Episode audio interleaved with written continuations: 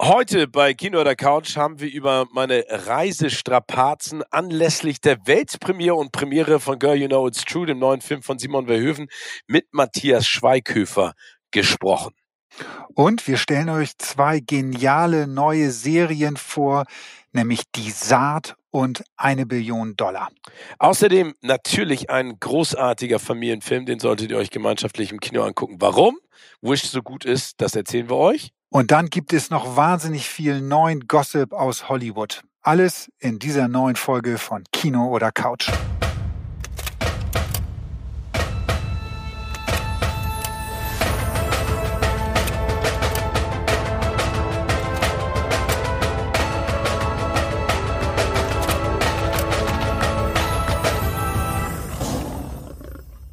Herzlich willkommen zu einer neuen Folge von Kino oder Couch.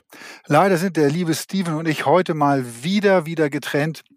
Ich sitze hier im Studio und er ist, glaube ich, jetzt auf dem Hotelzimmer in Berlin. Ich hoffe zumindest, Steven, dass du da bist, weil deine Reise von München nach Berlin nicht so leicht gewesen ist in den letzten Tagen, oder? Ja, also ich muss dazu sagen, meine Reise gestern nach München war schon interessant, weil ich bin in den Flieger eingestiegen und ich saß im Flugzeug drin und da meinte der Pilot so, ja, seien Sie nicht irritiert, ich wollte Ihnen nur ganz kurz erzählen, ähm, wir haben einen Abflugslot, also ich rede davon, dass ich um 11 Uhr im Flugzeug sage, für heute Abend um 22 Uhr. und dann dachte ich so, okay, das ist ja eine geile Ansage, aber was bedeutet das? Und dann sind ganz viele aufgestanden und äh, rausgegangen. Und dann meinte sie, ja, aber bleiben Sie doch sitzen, weil das kann sich noch verbessern.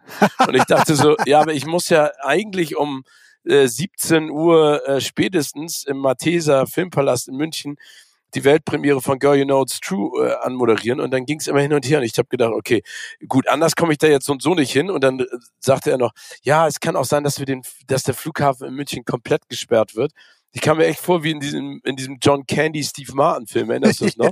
ja. Nee, und dann, und dann Ticket die, für zwei. Ja, genau, und dann gingen die Türen zu und auf einmal meinte er dann so, ah, wir haben jetzt einen Slot gekriegt. Wir können als einziger Flieger noch in München landen. Meine ich so geil. Und heute Morgen, ähm, ich wollte eigentlich äh, ausschlafen, ähm, wollte ich eine Bahn etwas später nehmen, aber die ist ausgefallen. Deswegen bin ich dann in die 7.13 Uhr Bahn gestiegen, ähm, die dann aber einigermaßen pünktlich ankam. Aber was hast du genau denn, du warst ja gestern in München für die Filmpremiere oder die äh, Genau, von? Weltpremiere von Girl You Know It's True von Wiedemann und Berg. Das ist der neue Film von Simon Verhoeven und trägt die Unterzeile Die unglaubliche wahre Geschichte von Milli Vanilli. Und ähm, Entschuldigung, man hört es vielleicht, ich bin ein bisschen erkältet. Erkältet ähm, oder durchgesumpft? Nee, das wäre geil. Ich wäre gerne durchgesumpft, aber ich bin einfach seit Tagen erkältet und schlepp das mit mir rum. Ähm, nee, und es geht um Milli Vanilli. Äh, ich glaube, eine der größten Pop-Sensationen der 80er und 90er Jahre, produziert von Frank Farian, die ja damals in diesem Riesenskandal, ähm, äh, wo rauskam, dass sie selber nie gesungen haben, sozusagen zu Fall gebracht wurden. Und äh, es ist eine ganz tragische Geschichte, weil der eine Fat Morvan, der eine von beiden Milli Vanillis, der ist ja noch genau. am Leben, der lebt jetzt in Amsterdam und äh, auf Mallorca und äh, sein, sag ich mal, Gesangsbruder und Bruder im Herzen, Rob Pilates, ist ja gestorben. Äh, 19, ich glaube 97, 98 mit 33 Jahren an äh, Missbrauch von zu viel Drogen und Alkoholsucht. Und das ist ja ganz tragisch, weil diese Geschichte ist insofern ja zusätzlich spannend. Ich meine, du erinnerst dich auch noch an die an Milli Vanilli ja, und Girl You Know It's True und Blame It on the Rain, mein Favorite übrigens. Welches ist dein Lieblings-Milli Vanilli-Song? um ehrlich zu sein, es gab nie einen Lieblingssong. Nee, das war, die Band oh, war für mich geil. immer ein Phänomen. Oh, ähm, ich geil. Der, lieber Frank Farian, da sei mir da nicht böse. Es war für mich immer ein Phänomen, warum die so erfolgreich gewesen sind. Ich konnte mit der Musik nichts anfangen, aber ich war damals, als die in den 80ern richtig durchstarteten und auch Grammys gewannen und äh, ein also, Grammy haben sie gewonnen, genau. Ja, ähm, ich war da irgendwie musikalisch, da war ich eher auf dem Hardrock-Trip. Deshalb war alles, was aus der Ecke kam, für mich damals, äh, hat nicht den Weg zu mir gefunden.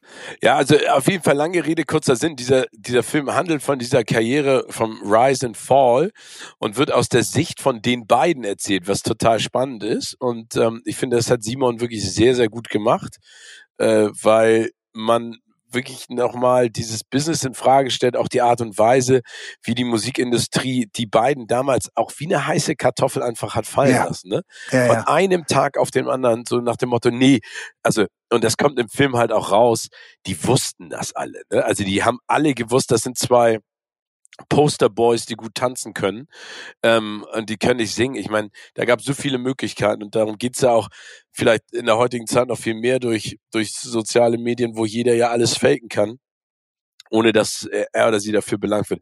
Auf jeden Fall, genau, das, das äh, habe ich gestern gemacht und ähm, äh, zwei ganz äh, junge neue Schauspieler, Tijan und Elan spielen Milli Vanilli, also Rob und Fab. Matthias Schweighöfer spielt ähm, Frank Farian.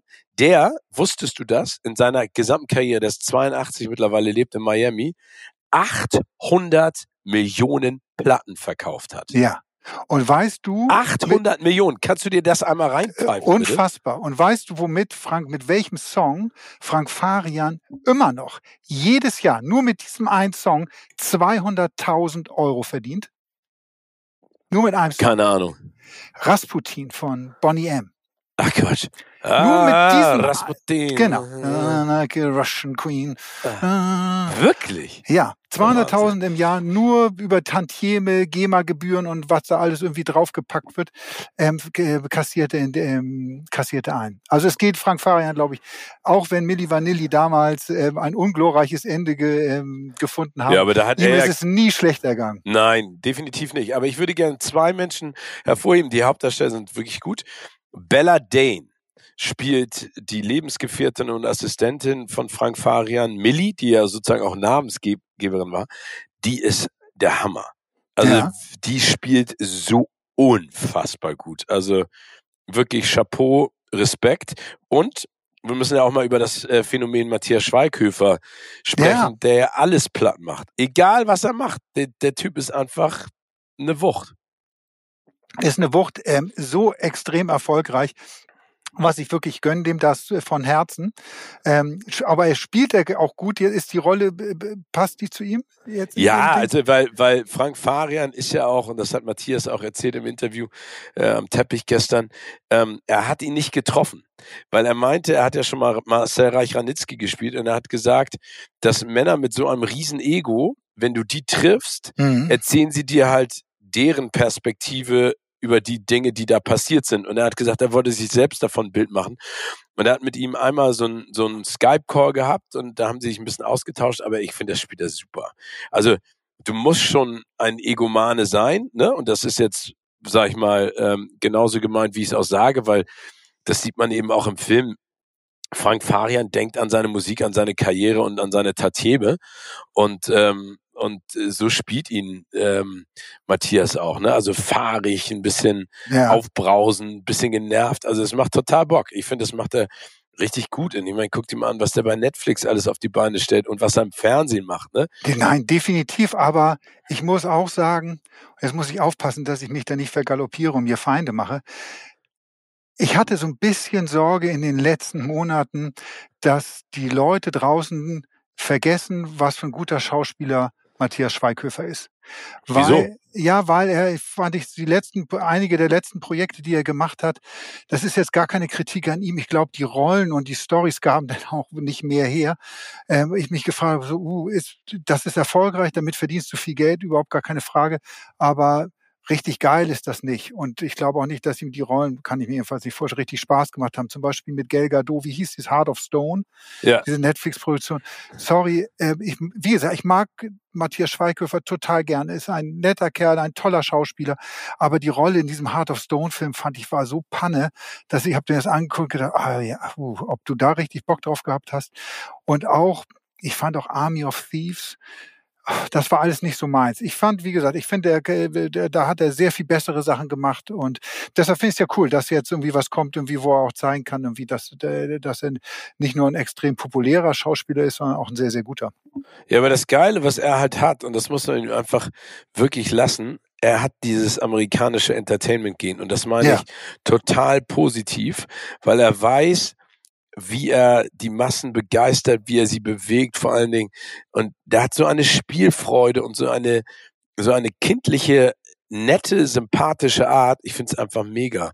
Und ähm, der also gehört ja auch zu, sorry, er gehört ja auch zu den wenigen deutschen Darstellern, die, die es schaffen, auch in US-Talkshows eingeladen zu werden und dort eine sehr, sehr gute Figur machen. Ne? Also, ja, äh, und ich glaube, dass deine Karriere dann noch viel steiler bergauf gehen kann. Ne? Also wenn du dir mal überlegst, die letzten zehn Filme, die er in Deutschland gemacht hat, sind alle auf der Eins in ja, den ja. Besuchercharts gestartet. Ne? Also das ist schon mal echt ein Wahnsinns-Achievement. Und ich fand Army of Thieves zum Beispiel sehr gut. Äh, Heart of Stone fand ich so semi. Ähm, aber wie gesagt, ich, es ist ja ständig ein Hit and Miss. Und wenn man sich die gesamte Karriere anguckt, muss man einfach sagen, ey, ist der Hammer. Ist einfach echt richtig, richtig geil. Ja. Nee, und heute bin ich in Berlin, weil wir heute nochmal die Premiere feiern. Ähm, und da bin ich mal gespannt, wie das äh, beim Berliner Publikum so anguckt. Auf jeden Fall, äh, die Münchner waren sehr happy. Ich glaube, das war auch eine, eine ähm, sag ich mal, gefundene und gern genommene Ablenkung zum absoluten Schneechaos im Süden Deutschlands. Ah, okay.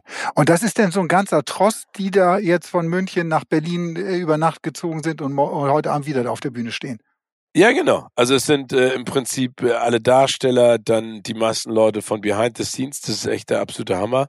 Ähm, und die machen natürlich äh, schön die die Werbetrommel, was total cool ist. Ja, klar. Äh, äh, was ich auch richtig mega finde. Ähm, was ich noch sagen wollte, was echt absurd ist, weil der, der, der Fat Morvin ist ja auch da, ne? Der, ja. Der, ähm, Und wie ist der so drauf? Oh, also ich glaube, dass, dass so etwas, ne, an niemandem auf diesem Planeten spurlos vorbeigeht, ne? Wenn du so, ja.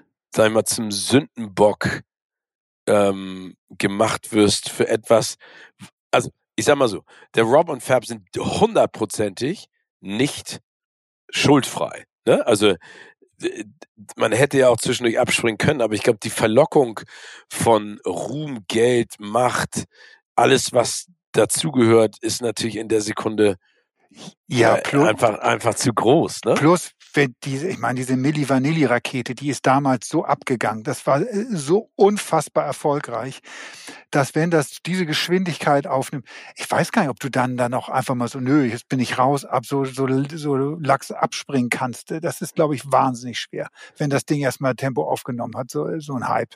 Ja, ja, das sehe ich genauso. Und vor allen Dingen, ähm, äh, ich glaube auch, dass da keiner neben dir ist und sagt so, ey, Jungs, macht jetzt mal was Vernünftiges draus, weil ähm, euch fliegt das irgendwann um die Ohren. Weil äh, ich glaube, alle verdienen da so viel Geld dran, dass sie im Endeffekt sagen, äh, nee, lass sie mal machen und wenn es denen um die Ohren fällt, dann sind wir es nicht gewesen. Nein, vor ich, glaub, ich ja. glaube, in der Dimension, wie man es damals gemacht hat, dass man zwei Leute, Jungs nach vorne gestellt hat und so getan hat, als wenn die singen würden und sie tun es nicht, das war schon kleines Novum zu der Zeit, ja. das aber immer rumgetrickst worden ist ähm, im Studio an, an Stimmen und die verbessert worden sind. Das ist ja nun auch allerseits, allseits bekannt und geht ja bis heute. Ich habe jetzt gerade vor kurzem bei Instagram so ein Video gesehen von Enrique Iglesias der äh, aufgetreten ist. Und da hat das Playback irgendwie nicht richtig funktioniert. Und der hat dann, also eigentlich. Ja, stimmt. War das nicht auch irgendwo in, in Amerika? Ja, in Miami, glaube ich, ja, genau. aufgetreten. Und er hat dann gesungen und das Playback hat nicht funktioniert. Das kann man sich nicht vorstellen. Also der hat, der hat nicht ein Song auf seinem Album jemals selbst gesungen, wenn du dir das anhörst. Und das Lustige war, das sollten sich alle nochmal wenn dieses Video raussuchen, die Reaktion im Publikum, die Blicke der Leute, wenn der jetzt, wenn der da anfängt zu krächzen und Ey, was, wo sind wir denn hier gelandet? Also es ist jetzt, wie gesagt, was man damals mit Willi Manilli, oh Gott. Willi Manilli, das ist auch ein geiler Ich kann heute nicht sprechen. Milli Vanilli äh, damals gemacht hat. Ähm, ich glaube, dass das heute immer noch äh, immer wieder stattfindet. Ja, das ist 100 pro. Ich meine, ganz im Ernst. Äh, also äh, die sozialen Medien laufen ja über nichts anderes als Filter ja. und äh, eine, eine Welt vorzugaukeln, die ja nicht dem entspricht, was sie ist. So also, ist der, also das ist ja das große Problem. Nur damals ist es halt äh, den direkt um die Ohren geflogen. Ähm, na, also ich wollte über Fab was sagen. Ja. Auf jeden Fall, der, der, äh, der war total nett ne, und hat auch nochmal gesagt, äh, you have to come back stronger nach so einer Niederlage und er ist immer noch Künstler und singt und macht und tut. Ähm, aber äh, äh also ich, ich glaube, dass da, ja, wie gesagt, es ist äh, schwierig. Ja, es ist also zumindest scheint er ja ähm, scheint er das ja so weit verwunden zu haben, irgendwie, dass er jetzt weiterhin irgendwie ähm, bei, auch bei so einer Geschichte mit dabei ist. Ähm, sein, sein Partner da, der hatte, da war es ja nur ganz anders irgendwie. Den hat das ja. Ja, gebrochen. ich glaube, der ist damit auch nicht klargekommen. Ich meine, der hat ja damals auch bei der Grammy-Nominierung äh, Milli Vanilli mit Elvis, äh, den Beatles verglichen. ähm, was die sozusagen für die äh, Musik äh, gemacht hätten äh, für die Musikindustrie und das natürlich dann ähm, vielleicht auch äh, zeigt einfach nur, ähm, dass es denen nicht so richtig gut ging. Aber er singt nicht mehr heute, oder? Oder hat er noch irgendwie Musik? Doch, der singt. Der bringt neue Platten raus. Ernsthaft sowas. jetzt? Ja. Der hat auch gestern äh, auf der Premiere am Ende das Publikum dann aufgefordert, Girl You Know It's True zu singen. Und hat er mitgesungen dann? Nee, er hat und? vorgesungen und dann haben alle sozusagen äh, anschließend mitgesungen. Haben, Außer ich. Ja, das ist auch besser. Du singst ja nur John Bon Jovi, Living on a Prayer. Da habe ich ja. übrigens auch, da habe ich auch ein Video gesehen, wo der aufgetreten ist. Die Stimme ist auch nicht mehr das, was sie mal war. Also ja, ich meine, wie alt ist der? Der ist jetzt auch Mitte 60, ne? Ja, Aber dann muss man aufhören. Und dann habe ich auch gelesen. da muss so, man aufhören alleine. ah, naja, wenn die Stimme dann nicht mehr, wenn der Körper nicht mehr mitmacht, bevor es dann peinlich wird, ist es, glaube ich, besser aufzuhören.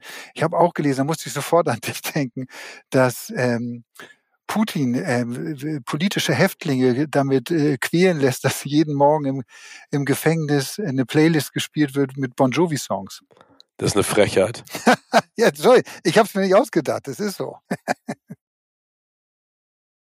Und du hast ein paar Serien geguckt. Ja, wo du mal Wiedemann und Berg gerade gesagt hast, die, Produkt, äh, die deutsche Produktionsschmiede, die hinter der Milli Vanilli-Geschichte steckt, von die, die haben auch was anderes am Start gerade, was ich mir angeguckt habe. Und wir beide sind ja, ähm, wir, oder werden ja nicht müde, über den Tatort herzuziehen und da uns eine Verbesserung zu wünschen. Und deshalb finde ich es immer spannend zu gucken, was es ansonsten an, an, an spannenden neuen Krimiserien und äh, Sachen gibt, die man statt einem Tatort sich mal angucken kann.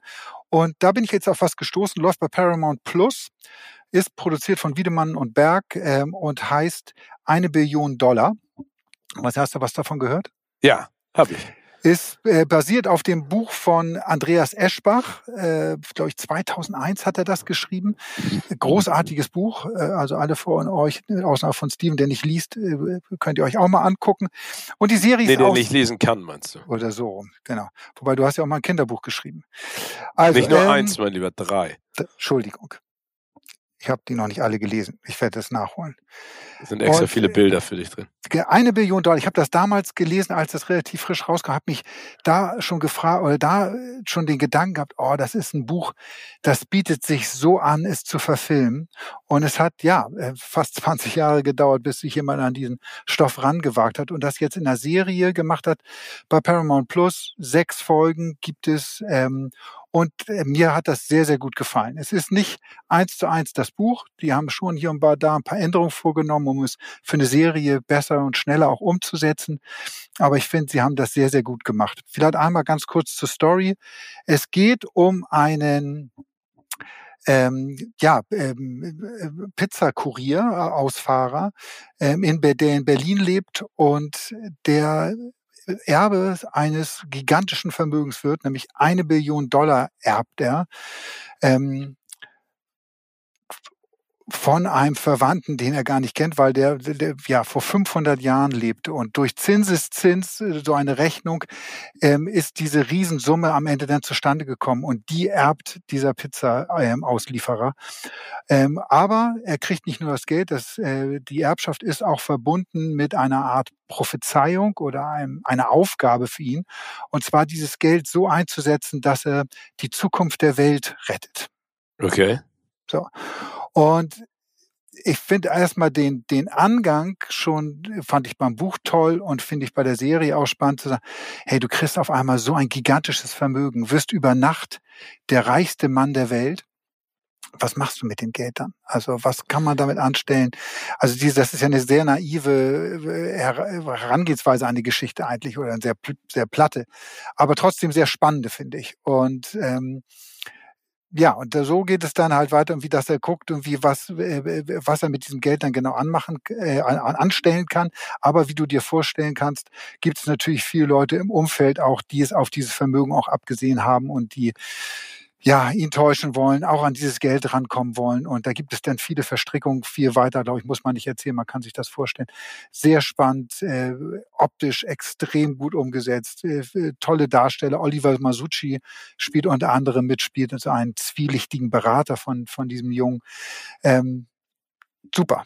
Also cool, aber das weißt du, woran mich das ein bisschen erinnert? Kennst du noch den Film mit äh, äh, Richard Pryor von Vor Ewigkeiten? Da erbt er auch 10 Millionen ähm, Dollar oder was war das und ähm, soll die ausgeben und wenn er das schafft, kriegt er am Ende 100 Millionen Dollar und dann geht es darum, dass er das nicht spenden darf und die ganzen Geschichten. Ja, ah, ja genau. Ähm, äh, den fand ich damals schon echt total beeindruckend. Ähm, aber so wie du es gerade erzählst, äh, klingt das echt cool. Schöne Herangehensweise und vor allen Dingen also äh, aus Deutschland und äh, mit einer Menge Power und wie du auch gesagt hast, ähm, gutem Output. Genau. Ich musste sofort dran denken, ich hatte mal äh, George Clooney getroffen und der hat ja mal 14 Millionen Dollar an seine Freunde verschenkt. Kennst du die Geschichte eigentlich? Nee. George Clooney hat mal, ich glaube, das war 2013 oder so, hat er 14 äh, Millionen Dollar an 14 seiner besten Freunde, jeweils, also jeder hat eine Million Dollar bekommen hat er verschenkt. Okay. Und er hat das damals so begründet, dass er gesagt hat, hey, ich kenne diese Jungs alle schon seit 30, 35 Jahren. Die haben mir durch so viele schwere Zeiten durchgeholfen. Und äh, irgendwie hatte ich das Gefühl, ähm, ist es mal Zeit, was zurückzugeben. Plus, wenn ich irgendwann mal sterben würde, dann würde ich das vielleicht ohnehin alles vererben. Und dann kann ich ja jetzt schon das raushauen und dann Kumpels, die vielleicht auch ein bisschen Geld gebrauchen können, ähm, ja, was Gutes tun, damit sie ja, ein schönes Leben einfach haben. So. Und finde ich erstmal eine grundlegende, einen coolen Angang. Ähm, und einer seiner besten Freunde ist ja Randy Gerber, der Ehemann von Cindy, Cindy Crawford. Crawford. dem Supermodel. Und selbst super erfolgreicher Geschäftsmann. Ich glaube, hat ein Vermögen von knapp 400 Millionen, hat Randy Gerber auf der, auf der, auf, auf der Bank liegen. Und der hat das Geld damals im ersten Schritt abgelehnt und hat zu Clooney gesagt, hey, das ist echt lieb von dir, aber ich habe selbst genug Geld. Gibt es jemand anderen, der es mehr gebrauchen kann oder behalte es? Ähm, ich möchte das Geld nicht nehmen. Und da hat George Clooney dann zu ihm gesagt, also wenn du das Geld nicht nimmst, dann kriegt keiner was von den 14, oh. von den 13 anderen. Und dann hat er es angenommen. Na, ich, ich meine, das ist ja dann auch in der Sekunde keine äh, Gewissensfrage, dann sagst du das und dann hat er das bestimmt weitergegeben. Aber trotzdem, die haben doch auch zusammen diese Whisky-Marke gehabt, oder? Nee, Tequila-Marke. Äh, ähm, Tequila-Marke, genau, genau, die sie die dann für, für, eine Milliarde oder sowas. Für eine Milliarde, glaube ich, verkauft haben dann die, die Markenrechte, ja. Hey, das sind ja, so ja, absurde Summen. Oh, ab, Aber nichts absurd. gegen eine Billion Dollar. Nichts gegen eine Billion Dollar. Und wie gesagt, das ist ja bei diesem Film auch, also mein Gedanke war auch so, weil ich auch an Clooney denke, wenn ich jetzt eine Billion Dollar geschenkt bekommen würde, ich glaube, ich würde auch ein paar Freunden was abgeben davon erstmal im ersten Schritt. Würdest du, wenn du eine Billion Dollar kriegen würdest, würdest du an deine Freunde auch eine Million geben? Ja, mal gucken, vielleicht ein bisschen mehr sogar bei einer Million. Das ist ja, weißt du, Kannst du eine Milliarde abgeben? Naja, das ist jetzt ja mal ein bisschen übertrieben, mein Lieber. Oder du willst, ich weiß, du versuchst dich ans Rennen zu bringen, du brauchst Geld. Aber eine Milliarde, die jetzt gleich schenken. Ein, weißt du, wie viel eine Billion Euro glaub, sind? Sind es tausend, äh, tausend Milliarden, oder? Tausend Milliarden. Genau. Also allein von den Zinsen, glaube ich, musst du dir nie wieder Gedanken machen. Aber es ist ja, es stimmt, ist ja egal, es ist eine Serie und es ist sehr cool, dass sie gut geworden ist. Das ist, das wird in diesem Film, in der Serie halt auch, wird dem, dem Erben dann gesagt, wie viel Geld er innerhalb von vier Stunden, ich glaube, es sind auch, ich weiß, ich kriege die Summe jetzt nicht mehr zusammen, aber es wird ihm gesagt, du, es sind vier Stunden vergangen und du hast so und so viel Millionen jetzt gerade nur dadurch verdient, dass das Geld darum liegt irgendwie und die Zinsen. Ähm, irre, äh, ja. Ab auf die Couch. Die besten Family and Friends Filme für zu Hause. Präsentiert von Poco.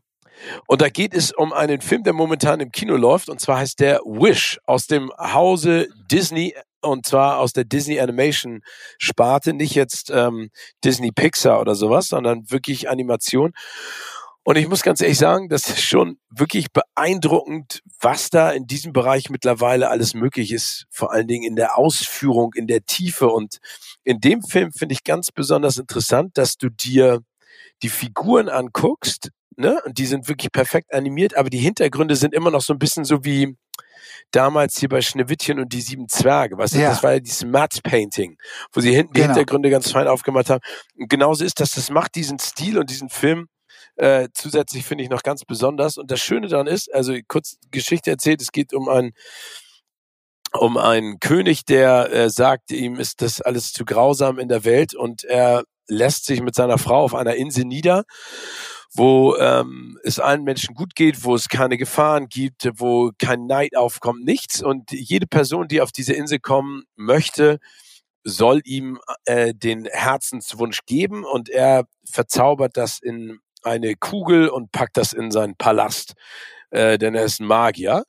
Und ähm, es geht dann um, eine, um ein junges Mädchen, die in diesem, in diesem Ort wohnt und das total großartig findet und gerne seine Assistentin werden möchte, um noch mehr über Zauberei und seine Welt zu erfahren.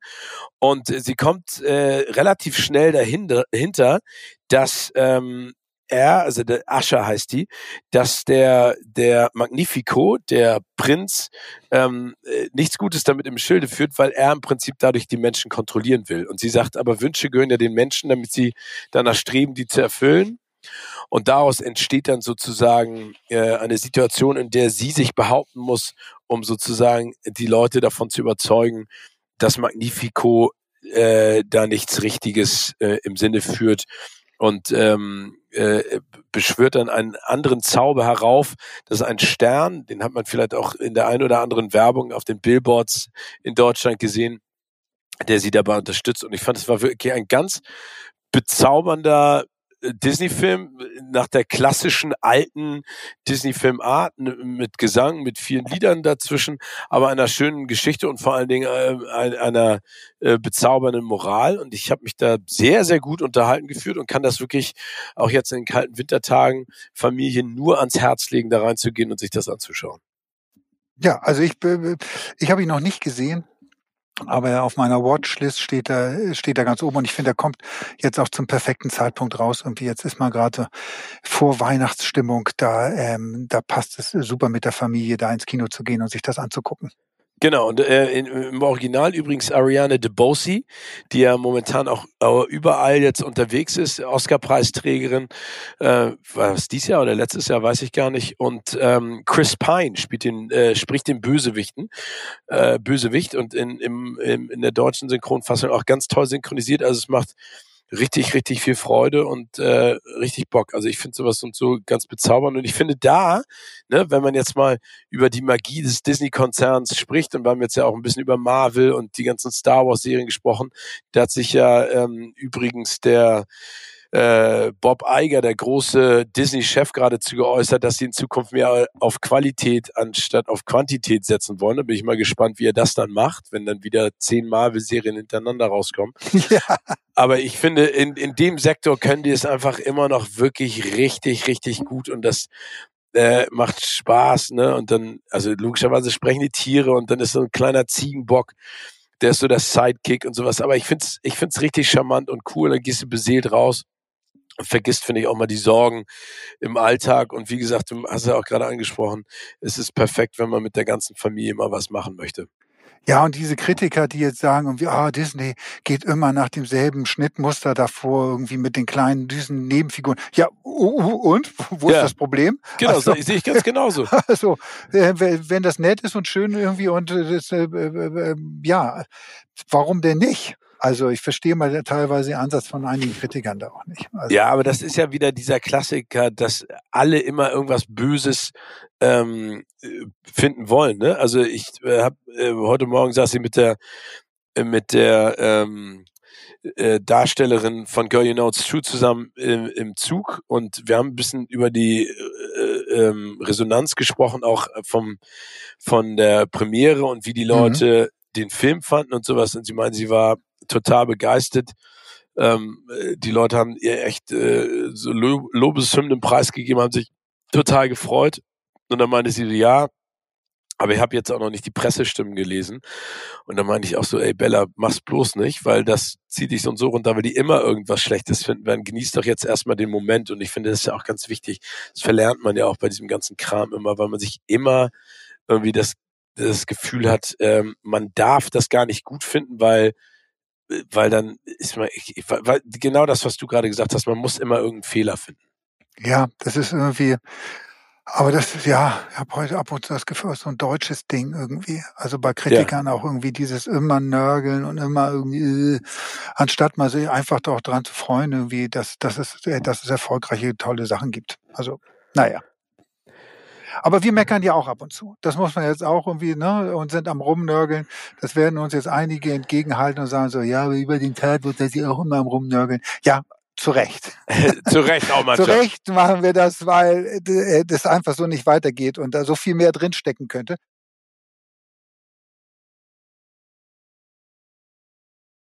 Ich war sehr im Serienfieber. Ja. Und zwar ähm, eine ARD-Serie, also gar nicht so weit weg vom Tatort, ähm, die man in der ARD-Mediathek gucken kann. Ich glaube, Anfang Dezember läuft sie auch ganz regulär im Programm, aber wieder über die ARD-Mediathek.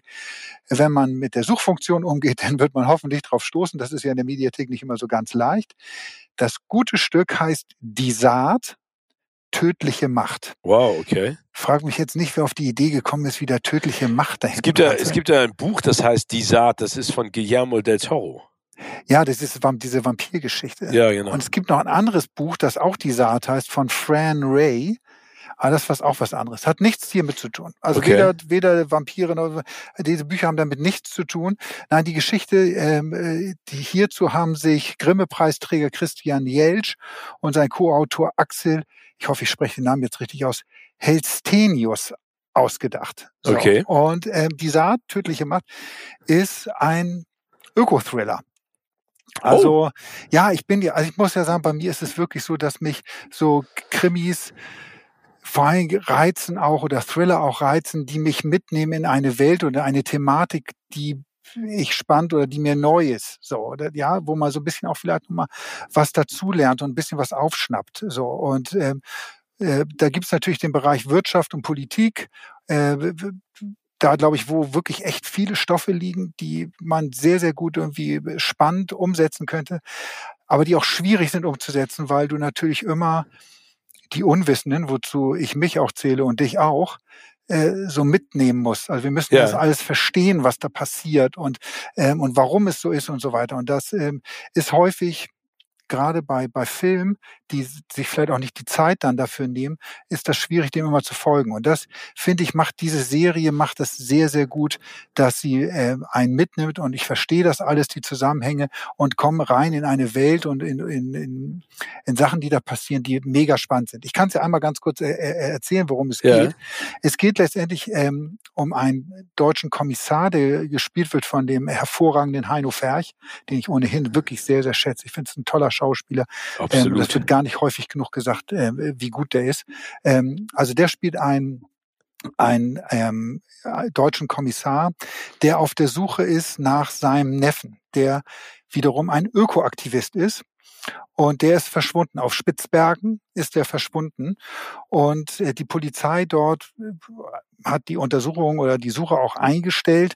Und daraufhin reist dann äh, der, dieser Kommiss deutsche Kommissar äh, dorthin und sucht nach ihm. Das ist der eine Part der Geschichte.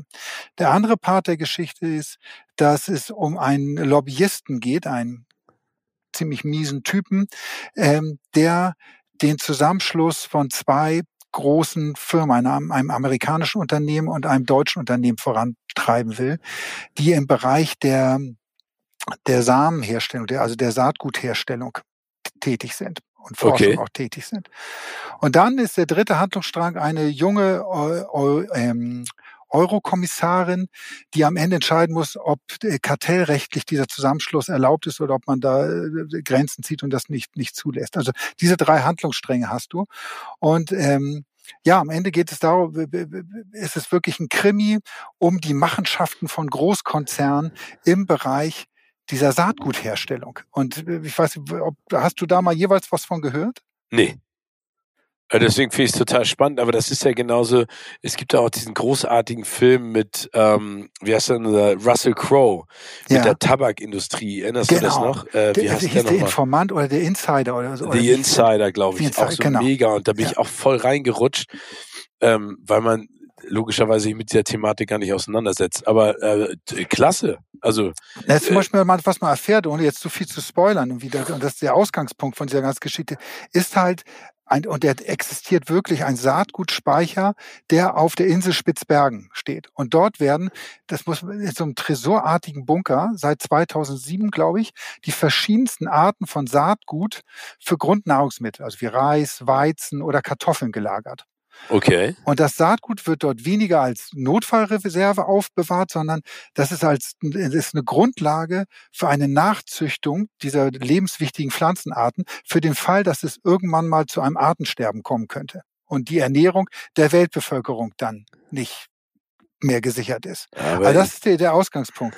Und das haben die beiden Autoren, also der, der Jelch und der äh, Helstenius, haben auch erzählt, dass bei den Recherchen zu dieser Serie, also die erschreckendste Erkenntnis, die sie hatten, waren, dass wer diesen 50 Milliarden Dollar Markt kontrolliert, also die, und die Unternehmer, das sind wenige, die da drin zugange sind. Ja? ja. Wer diesen Markt kontrolliert, der hat äh, gerade was gerade in Zeiten von Nahrungsmittelknappheit in einem Großteil der Erde auch einen unfassbaren Einfluss auf die Politik. Und deshalb will, dieses US-Unternehmen mit dem deutschen Unternehmen sich auch zusammenschließen. Also wie gesagt, ich spoiler glaube ich jetzt nicht zu viel. Ähm, und diese ganze Grundlage irgendwie finde ich schon mega spannend. Ähm, und darauf baut sich ein, ein wahnsinnig gut gemachter Krimi, der ein bisschen in die Gänge kommen muss. Also am Anfang, man muss ein bisschen dranbleiben, aber dann ist der mega spannend und das kann ich nur allen wärmstens ans Herz legen. ARD Mediathek, die Saat. Oh, aber äh, auf der anderen Seite doch, wenn man sich das anguckt, doch bestimmt auch extrem frustrierend, weil man denkt, okay, das ist nur the tip of the iceberg. Ne? Also was gibt es ja. alles noch für Geschichten, wo Wirtschaft und Politik miteinander, sag ich mal, verbandelt sind in einer Dimension, wo wir uns gar nicht vorstellen möchten, was passiert, wenn das in die Hose geht, oder? Das, ja, oder es gibt ja so viele, so viele Fälle von Lobbyismus. Ja. Ich meine, wir alle wissen, wie diese Lobbyisten arbeiten und dass das irgendwie, dass die das nicht aus äh, herzlicher Menschen, äh, Menschenliebe machen irgendwie, sondern dass es immer um Big Business geht.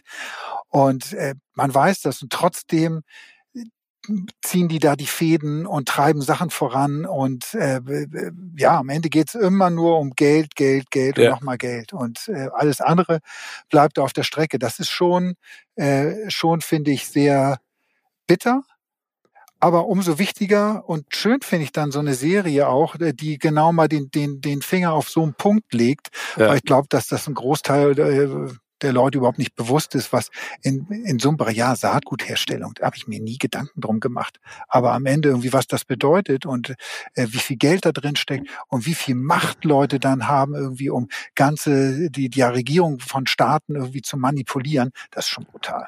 Finde ich auch. Ja, aber, aber cool. Die werde ich mir auf jeden Fall auch angucken. Gossip Boys. Klatsch und Tratsch, kuratiert von Steven und Tim. Vielleicht können wir uns ja in Zukunft auch über ein paar neue Sachen freuen, denn es ist ja eine ganz ge interessante Geschichte jetzt gerade äh, so im Umlauf, dass ein Mann, der in diesem Jahr, glaube ich, aus dem Lachen gar nicht mehr rauskam, weil sein Film im Westen nichts Neues, glaube ich, in jeder ja in jeder Sparte auf der Welt, in jeder Preisverleihung zu Recht Preise eingeheimst hat. Äh, nicht nur bei den Oscars, sondern auch bei den Globes und vorher. Und das ist äh, der Regisseur Edward Berger. Und der soll ein Franchise wiederbeleben und in diesem Fall nicht mit wie das so häufig ist, wenn man ein Franchise wiederbelebt mit einer neuen Hauptfigur, sondern mit der, der alten in demselben Franchise. Oder habe ich das falsch verstanden? Nee, genau. Es gibt jetzt, Universal hat verkündet, dass es einen neuen weiteren Teil der Jason Bourne-Reihe geben wird mit Matt Damon in der Hauptrolle. Also zwischenzeitlich war er ja mal ausgestiegen mit Damon. Ähm, dann hat Jeremy, Jeremy Renner, Renner die, die Rolle, genau. war auch nicht schlecht, fand nee, ganz gut auch den Teil. Dann ist Matt Damon wieder zurückgekehrt. Dann war eigentlich lange Zeit, hieß es, er hätte keine Lust mehr, die Drehbücher würden ihm nicht passen, da würde irgendwie nicht richtig was zusammenkommen und die Serie sei oder diese, dieses Franchise sei damit tot. Ja. Und jetzt ähm, haben sie wohl ein, ein, ja, ein Drehbuchansatz gefunden, der den Matt Damon total spannend spannend findet und ähm, werden weitermachen.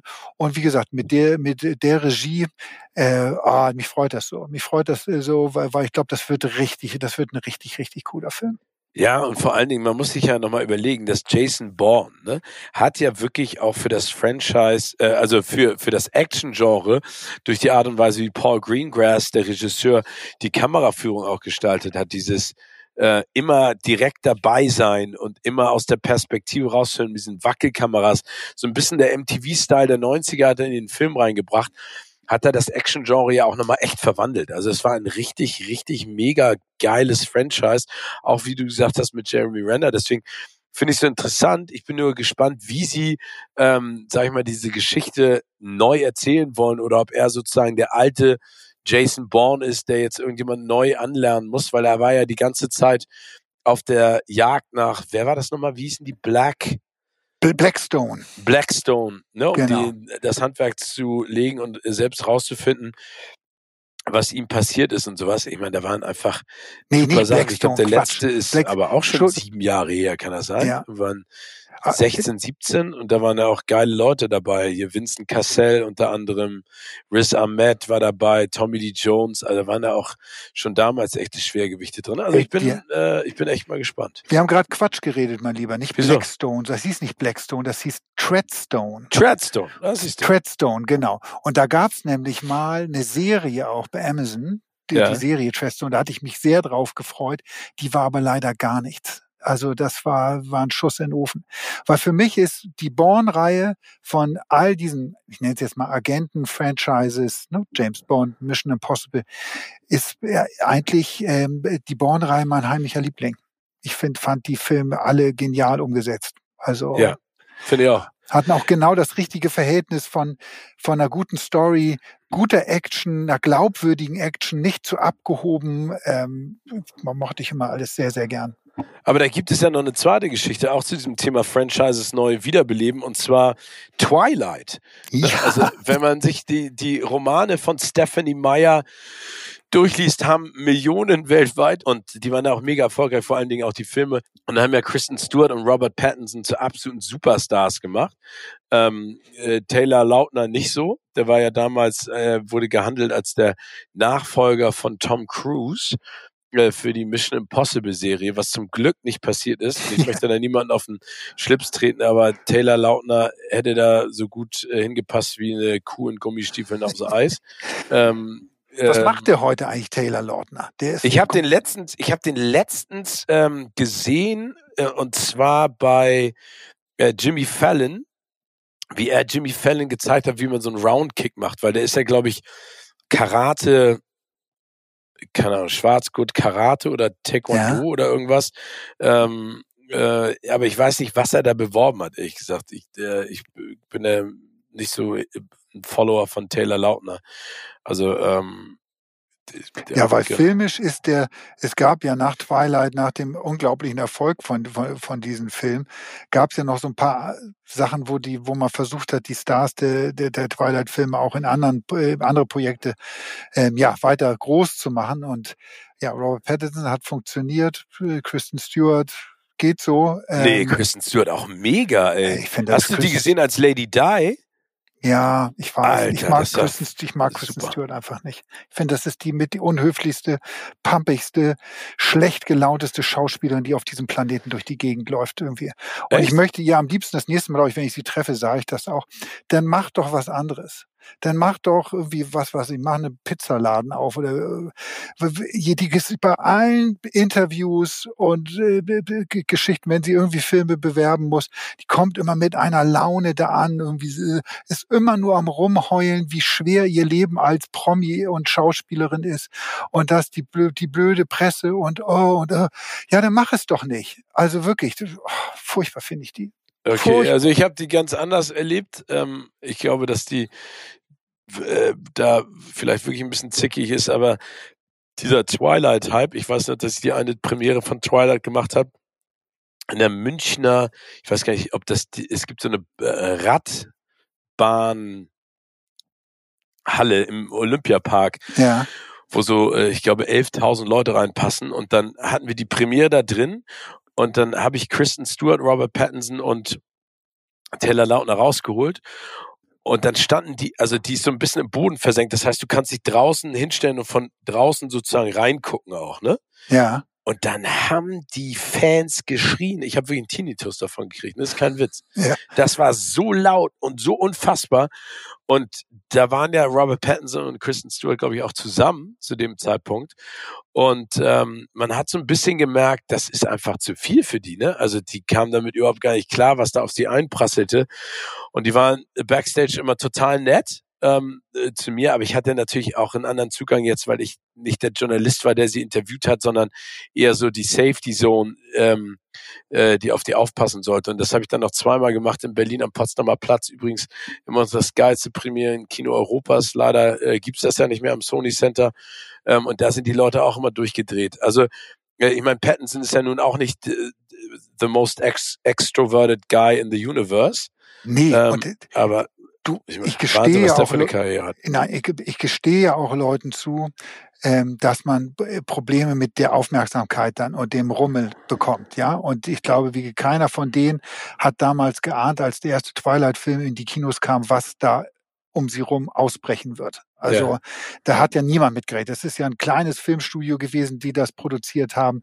Und niemand, wirklich niemand auf der Welt hat jemals damit gerechnet, dass da so ein Rummel drumherum entsteht. Ja. Ähm, und dass das dir dann hier und da vielleicht zu viel wird, verstehe ich. Und dass man vielleicht auch als Robert Pattinson und Kristen Stewart sagt, ich drehe keinen vierten oder fünften oder wie auch immer Teil von Twilight, weil ich mich von dieser Rolle oder nicht zu sehr auf diese Rolle, kann ich auch nachvollziehen. Oder dass man sich auch mal sagt, oh, das mit dem Rummel der Fans ist schon ziemlich anstrengend kann ich auch verstehen. Aber dieses, was mich wirklich stört, ja. dieses okay. ewig das raushängen lassen. Und man muss am Ende sagen, sie, sie ist ja weiterhin als Schauspielerin auch, auch tätig. Dann kann man auch ruhig mal ein bisschen demütig und dankbar sein dafür, weil ohne diese Rolle und ohne diese wäre sie nicht da, wo sie heute ist. Das ist, ist einfach, bin ich zumindest überzeugt von. Ähm, Nein, da hast du recht. Also ich finde auch, ich finde auch bei allem Druck, der da von außen entsteht, ist es wirklich äh, wichtig, dass man ähm, auch zu schätzen weiß, was du gerade meintest, was man da hat und was man äh, für ein privilegiertes Leben führen darf. Ne? Und äh, ich finde, es ist ja immer dieses, worüber wir gesprochen haben, ist immer dieses ähm, äh, Give and Take. Ne? Also du hast einen Job, ich habe einen Job und ähm, die auch und dann muss man sich irgendwo ähm, äh, unterstützen und auch auch treffen und helfen, ne, auch in einem Interview, ja. nicht so arrogant auftreten. Ich meine, manchmal muss, haben wir ja auch schon drüber gesprochen, schäme ich mich auch für unsere Kolleginnen, ähm, weil die da einfach Fragen stellen in einer Art und Weise, in einer Dreistigkeit, in einer Aggression, wo ich mich echt so denke, so, ja, wir, wir, haben, wir, wir, haben jetzt ein Interview gehabt, äh, für die Grazia geführt. Ich nenne den Namen einer, mit einer deutschen Schauspielerin. Ich nenne den Namen jetzt nicht. Aber es ist absurd. Also für alle, die das Prozedere nicht kennen.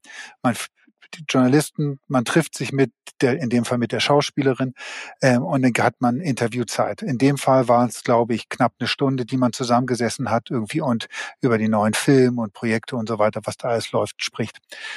Danach fährt der Redakteur in die Redaktion, schreibt den Text runter, transkribiert dieses Interview, nimmt die für ihn spannendsten Parts raus und packt das alles zusammen. Und dann wird es nochmal an das Management und an die Künstlerin geschickt, dass die noch einmal rüberlesen. Das ist ein äh, Prozess, also Autorisierung nennt sich dieses Prozedere. Ja. Gibt's nur in Deutschland übrigens. Also weit mir bekannt ist. In Amerika und in England äh, kennt das kein Mensch. Also kein Journalist dort äh, autorisiert irgendetwas oder lässt irgendwas autorisieren, sondern die machen das Interview und dann schreiben sie los und so wird dann auch gedruckt. Aber dies, ich kann das sogar zum Teil nachvollziehen, dass man als Künstler noch gern mal auf die Antworten raufgucken möchte und nicht nicht möchte, dass bestimmte Sachen aus dem Kontext gerissen werden oder irgendwie durch eine komische Frage irgendwie komisch dargestellt werden.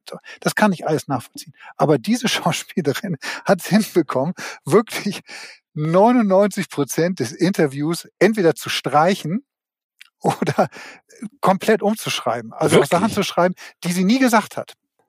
Oder wie gesagt, ganz wegzustreichen, dass wir davor, dass wir nach einem einstündigen Interview davor saßen und haben gesagt, wir haben eigentlich praktisch nichts mehr übrig, außer wirklich ein paar komplett belanglose Aussagen von denen. Oh, jetzt möchte ich aber gerne wissen, wer das war. Kannst du mir nicht einen Anfangsbuchstaben geben? Okay. ja, aber das ist eine Frechheit, da musst du es so, nicht machen, ne? Nee, und wir haben es dann auch, wir machen es nicht dann. Alle haben auch gesagt, so, das Interview wird jetzt nicht gedruckt. Woraufhin sich jetzt der Filmverleih beschwert, äh, warum ist dieses Interview nicht drucken? Äh, sorry, ihr müsst, ihr müsst ja mit eurer Künstlerin was sprechen. Ja, aber genau so, so ist es. Kann.